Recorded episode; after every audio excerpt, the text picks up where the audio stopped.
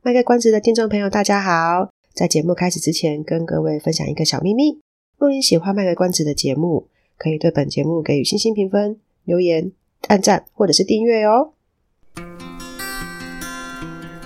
欢迎收听《卖个关子》，来听听智商心理师麦麦今天想跟你卖什么关子，陪你迈过人生关卡。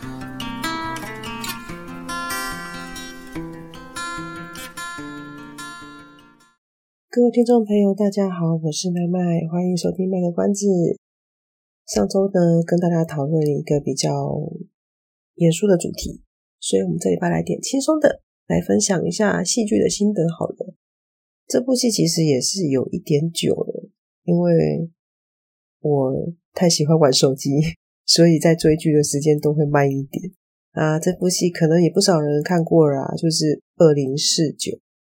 诶，二零四九这套戏呢，它里面有三个小的主题，分别是幸福话术、呃，刺猬法则，还有完美预测。然后呢，看完这三部之后呢，觉得这三部，嗯，其实都跟心理学很有相关。原则上，其实也都是心理学的东西。那当然，幸福话术是比较轻松一点的。我自己看的时候也觉得，呃，可以用一个很。呃，诙谐的角度，或是比较比较不用那么正经的态度去去看心理学这个东西。可是后面那两部就真的有点，尤其是刺猬法则，我我自己我其实这部戏会看的那么久，就是因为卡在刺猬法则，我觉得它好闷哦。可是他讲的东西又很呃，真的就是很心理学的东西。二零四九这部戏呢，其实它整个把它设定说在未来的世界里面。其实也不远了，四九离现在也才二十几年嘛，对啊，二零四九离现在二零二二才二十几年，但是在未来的世界里面呢，科技就是进步的非常快速，很多东西都可以用科技去去去去操作。那可是科技到底有没有办法？呃，应该这么讲好了，从工业时代开始，我们会发现越来越多的东西，它的它的它的设计，呃，很多东西可以。取代人力的部分，尤其是最近科技这么的发达，有些人就会担心说：“哦，那我们是不是很多的人工的部分就会被机器给取代，被 AI 给取代，给设备被设备给取代？”当然，未来世界怎么样，我们不晓得。呃，AI 可不可以取代心理师的一些或是人相关的工作，我们也不是很确定，因为现在众说纷纭嘛。对科技有信心的一派，当然就会觉得。可以呀、这 AI 一定可以做到跟人一样聊天的方式啊。那另外一派那就觉得说不可以呀、就是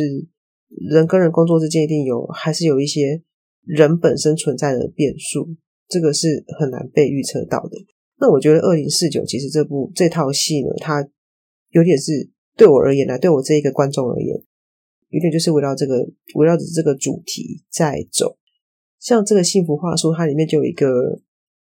哦，稍微破个梗，但可是反正很多人看过没关系。呃，幸福话术这个里面就是有一个，它未来有一个设计，就是透过 AI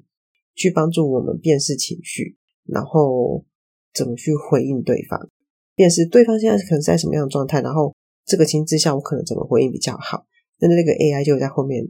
帮你，就很像那个毛利小五郎科技版的毛利小五郎，不用被不用被那个催眠针刺昏，但是就可以。有后面就一个 AI 教你说怎么去回应对方的话。那有趣的就是说会发现，诶，有的人就是可以被这个 AI 给给控制了，然后不是控制，不能讲控制啊，就是会听信这个 AI 的指令，然后就去跟从他做这个回应。那我觉得这部戏最有趣的是，在这个男女主角身上，就会发现说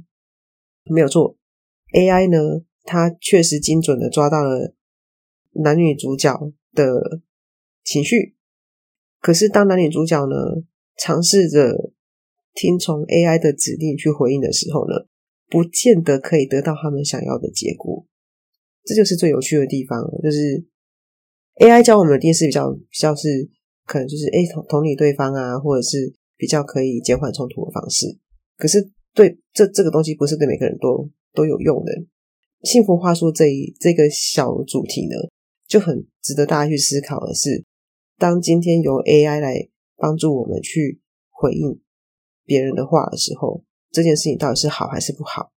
当 AI 过度的在我们的世界里面扮演太重要角色的时候，这件事情到底是好还是不好？可是这种东西一向都没有什么是非对错，就是每个人的看法不一样而已。然后让我非常意外是陈汉典的演技真的是非常的好，这部戏我真的觉得，嗯，看到他不一样的演出。那《刺猬法则》这部戏呢，就是非常的在讲心理学的这个潜意识啊，shadow，shadow 其实是一个呃荣格心理学比较会用的一个词。那呃，我印象最深刻的是在《刺猬法则》这部戏的最后一集，诶，女主角就被问说：“你觉得这一套，他他他他，就是说未来的科技已经可以设计到说。”用一个虚拟世界，哎，那个叫什么？已经是哎哦，他们已经叫做 XR 了。我们现在在发展 AR 嘛，但他们那时候预测说到那时候已经是新的一套一个 AI 的系统，已经不是我们现在的 VR、AR 这样子。可是 SR 好像现在也有，对不对？就是两个结合在一起，我不太确定啊。那就是他未来就是设计了一个情境，是可以透过那个情境就可以去做个深度心理治疗的这个方式，去去把自己的这个心理议题给。稍微解决掉这样子，然后因为那个测试的人就是女主角，她是心理师，所以那个设计这一套系统的这一些研发团队呢，就问了这个女主角说：“那你觉得这套系统怎么样？”那女主角后来想一想，她觉得说，最后还是应该回到人与人之间的接触是最真实的。她其实自己测试完，当然她自己原本是因为她有一些自己个人的议题想要想要去处理，然后。这套系统也需要找人来做测试，他就答应了去参与这个实测。可是他最后觉得还是透过人与人之间互动是最好的。呃，这部戏真的太沉闷了，我建议大家自己去看，比较可以理解说为什么女主角后面会这么说。那第三部呢，讲的就是完美预测。诶，这部戏其实是我最有感觉的，反而倒不是第二部戏那个在讲心理师的部分。因为心理是有个人议题，这也没什么啦，就是每个人都有自己的个人议题啊，所以我觉得这个，嗯，好像没什么好讲的。对，对我而言，我会觉得这是一个不需要特别去讨论的东西啦。那倒是这个完美预测部分，就会很很很，反而是我自己个人在这三套戏里面，我觉得最喜欢，然后它结局也是令我最意外的一部戏。完美预测，他讲就是因为到未来的时候，所以就可以利用一个所谓的大数据的东西来推论、来猜测、来预测说一个人他之后可能会遇到什么样的状况，会有什么样的一个人生演变。那呃，一对新手夫妻呢，就参与了这个计划。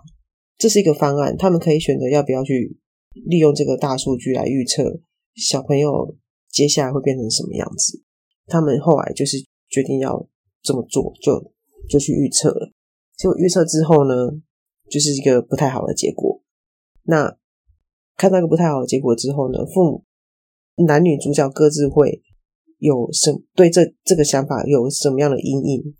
呃，男主角呢，好像选择了相信这个预测，女主角其实应该是比较摆荡，她有时候会担心这个预测成真。可是大多数的时候，他会倾向于觉得，透过一个后天的环境的改变，应该是有希望可以去呃让这个预最后预测是不会成真的。其实其实男主角也是这么想的，可是他他的做法就是在我们的看法就会觉得他的做法其实是在加速这个预测的成真哦。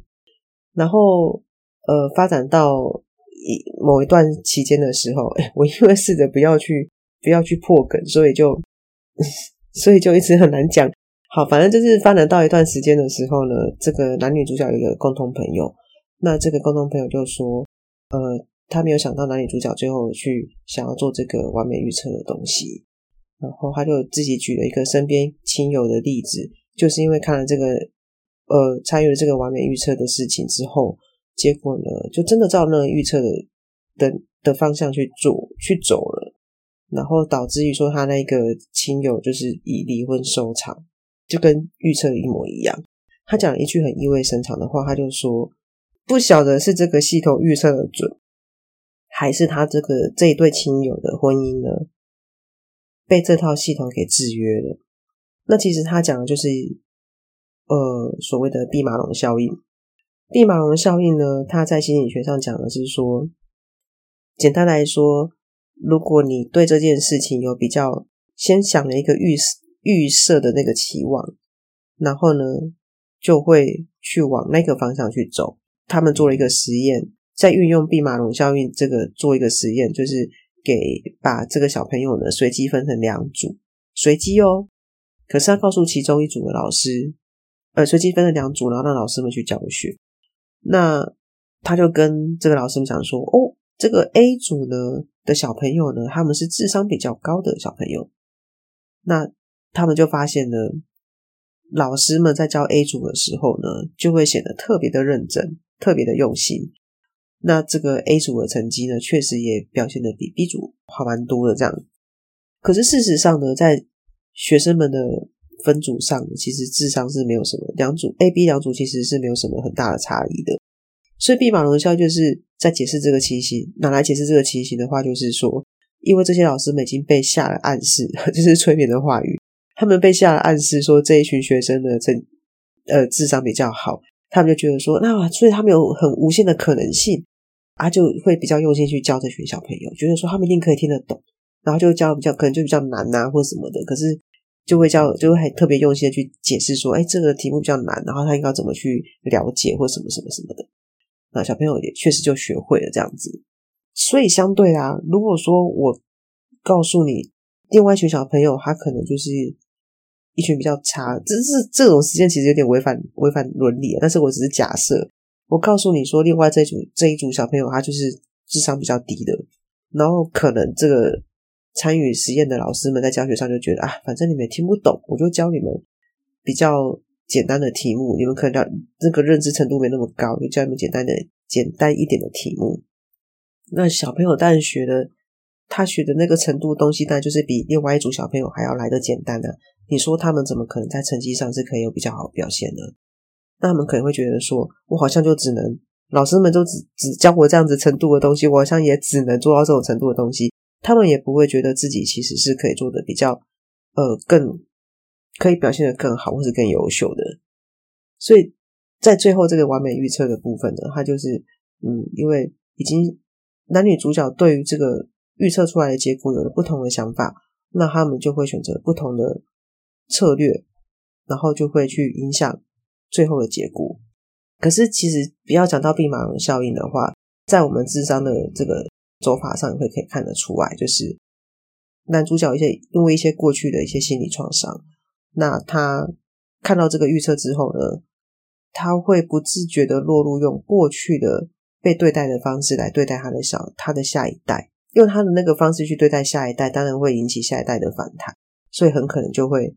呃，就会发生那个所谓的大数据所推测出来的结论的的那个这个方向的结果，所以这个其实还蛮发人深思的。我其实也在想说，这很像算命嘛，有的人就会想要去算命，有的人就不会想去算命。